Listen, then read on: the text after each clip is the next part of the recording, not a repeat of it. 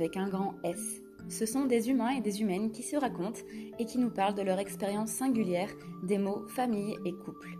Parce qu'il est grand temps de réinventer ces mots pour les faire sortir de leur carcan normé, j'invite régulièrement des personnes de tous horizons pour nous parler de leur manière à elles et à eux de faire couple et famille.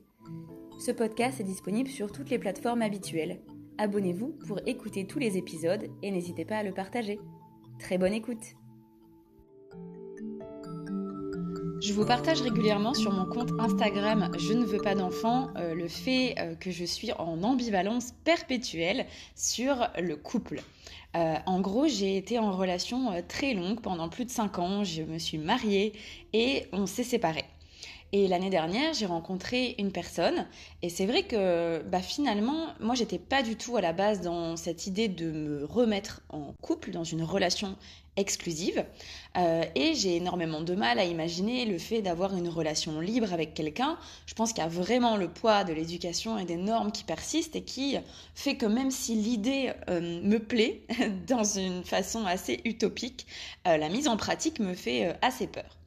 Il s'avère que du coup, on s'est mis en couple du coup avec cette nouvelle personne euh, et que chez moi, même si la relation me plaît, même si la personne me plaît, euh, en fait, le fait de me mettre en couple et euh, d'avoir justement ce mot qui nous définit fait toujours ressortir des réminiscences de stress et de réflexions hyper profondes en pleine nuit qui donnent des insomnies.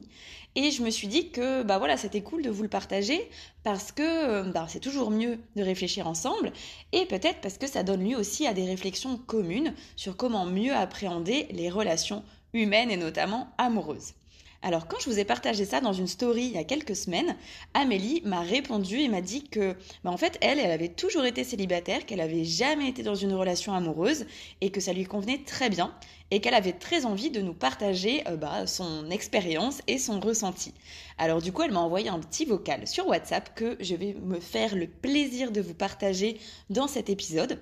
Alors voilà, vous le savez, hein, l'idée c'est évidemment pas de créer de nouvelles injonctions avec ce podcast, simplement de montrer qu'en fait il y a plein de manières de vivre les relations humaines et que le couple n'est pas obligé d'être un objectif de vie et d'ailleurs qu'il n'est pas du tout un objectif de vie pour tout le monde. Je vous en ai déjà en fait un petit peu parlé. J'ai fait un épisode sur le livre de Corar Herrera Gomez qui s'appelle Révolution amoureuse et qui parle surtout de voilà la déhiérarchisation des relations et la mise en avant du compagnonnage, hein, donc c'est en fait de l'amitié, euh, parce que c'est vrai que moi j'aime toujours employer cette, euh, cette expression, mais le fait que pour plein de gens l'amitié c'est un peu une salle d'attente, comme si le but ultime c'était évidemment la mise en couple et qu'en fait en attendant pour pas être seul, eh ben on a des amis, mais en réalité je pense qu'il devient vraiment urgent de se défaire de l'idée que célibat égale solitude égale tristesse, parce que bah moi j'ai voilà pas forcément eu des périodes de célibat très longues, mais en tout cas j'ai toujours énormément apprécié ces périodes-là. Et en fait, à chaque fois que je me suis mise en couple, je cherchais pas euh, la mise en couple. Euh, j'ai été un petit peu sur des, des applications de rencontres, mais très vite ça m'a énervé et quand j'y allais, c'était pas forcément pour des relations longues que j'y allais. Euh, et c'est vrai qu'à chaque fois, sinon, j'ai rencontré des personnes un peu par hasard, il s'avère qu'on ne sait plus, mais il n'y avait pas de désir profond de mise en couple et de recherche active. Et voilà, encore une fois, hein, c'est pas du tout pour dire qu'il faut arrêter de rechercher euh, la mise en couple. On a le droit de vouloir être en couple, on a le droit de vouloir cohabiter, on a le droit de vouloir des enfants, de vouloir se marier, etc. Il n'y a évidemment aucun problème là-dessus. Seulement, euh, je suis sûre de ne pas être la seule à ressentir cette ambivalence permanente permanente, pardon, à savoir que bah, à chaque fois que je suis en couple, je ressens euh, comme un espèce de malaise et un espèce de d'entrave. En fait, j'ai vraiment l'impression que d'une certaine manière, être en couple m'entrave dans ma vie. Et en même temps, euh, bah, je, je, ressens des choses pour des personnes et j'aime relationner avec ces personnes-là.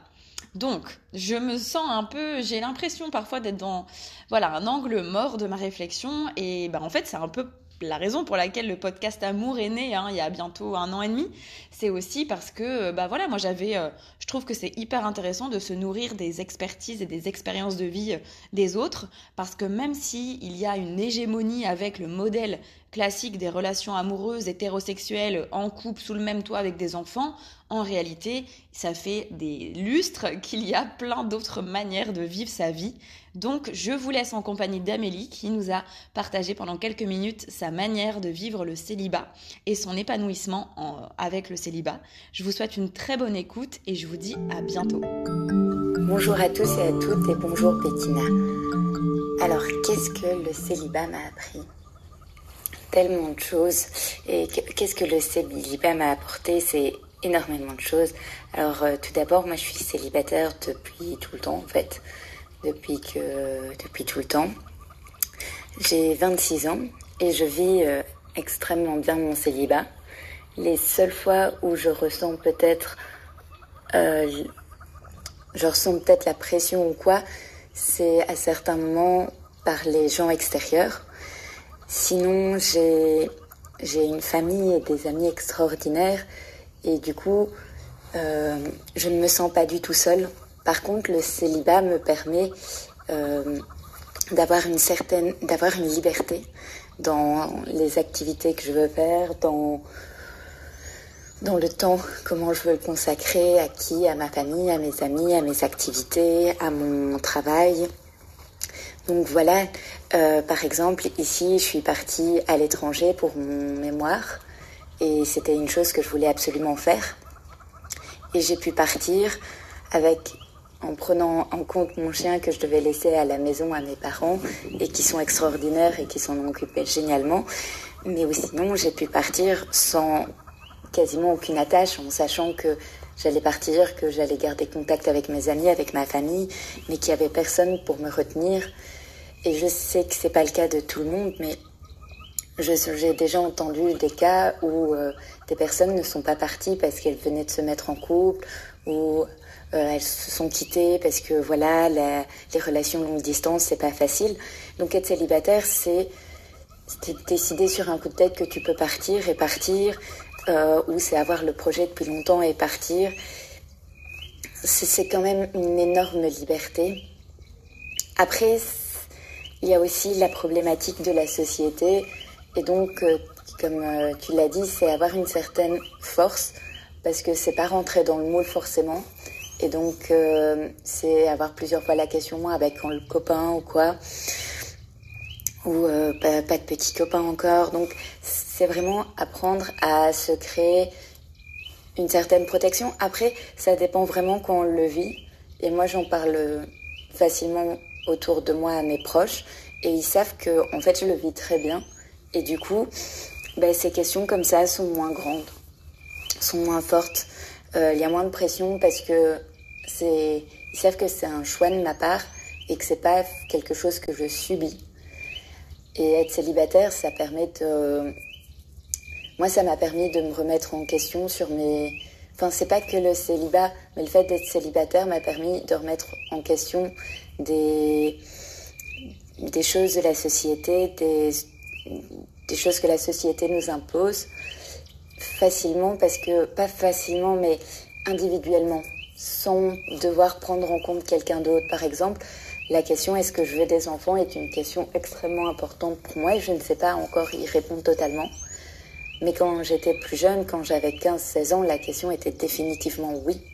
Et maintenant, je ne veux pas pour le moment de cette responsabilité. Et euh, je sais que j'ai beaucoup remis, enfin que je remets encore beaucoup de choses en question. Et donc, euh, c'est chouette le célibat parce que ça te permet de savoir quitter tout seul enfin entouré de ta famille ou quoi, mais ça te permet quand même de savoir quitter, quelles sont tes envies, qu'est-ce que tu veux vraiment dans la vie, de savoir que c'est ok que ça change. Euh, parce que quand tu es en couple, pour moi, si tu veux créer un couple dans la, dans la continuité, ben forcément, à un moment donné, il va falloir parler, communiquer avec l'autre, voir si vous allez vers le même chemin, voir si c'est si vous avez les mêmes buts, faire des compromis. Quand tu es célibat, tu as moins tu dois quand même euh, discuter avec ta famille ou tes amis, mais c'est une plus grande liberté. Après, être célibataire, c'est pas du tout être seul. Être célibataire, c'est être, euh, enfin, de ce que je de ce que je vis, pour moi, ça peut être être vraiment entouré, avoir des super bons potes, euh, avoir une chouette famille. Et puis ici, je suis partie à l'étranger et je suis pas seule du tout parce que je travaille, enfin, je suis partie avec une sorte d'association et donc on est plein de jeunes, euh, plus ou moins du même âge, avec plus ou moins les mêmes idées, les mêmes envies. Et euh, je partage ma chambre avec plusieurs personnes, donc autant dire que je ne suis pas du tout seule. Et euh, donc voilà, être célibataire, ça apporte beaucoup de choses. Après, ça dépend quelles sont les priorités dans la vie. Il y en a, c'est d'avoir une famille, donc forcément être célibataire, c'est plus compliqué. Euh, il y en a, c'est important d'être en couple. Pour moi, c'est important de voyager. Et euh, c'était important pour moi de finir mes études correctement. Et puis, c'était important pour moi de profiter de mes amis, de ma famille. C'est toujours aussi important. Ça ne veut pas dire que je ferme la porte à une relation. C'est juste que c'est pas ma priorité, que je recherche pas ça intensément, que les sites de rencontres me saoulent très très rapidement. Au bout d'une journée, ça me saoule. C'est vraiment pas quelque chose qui, que je recherche absolument et que j'ai besoin.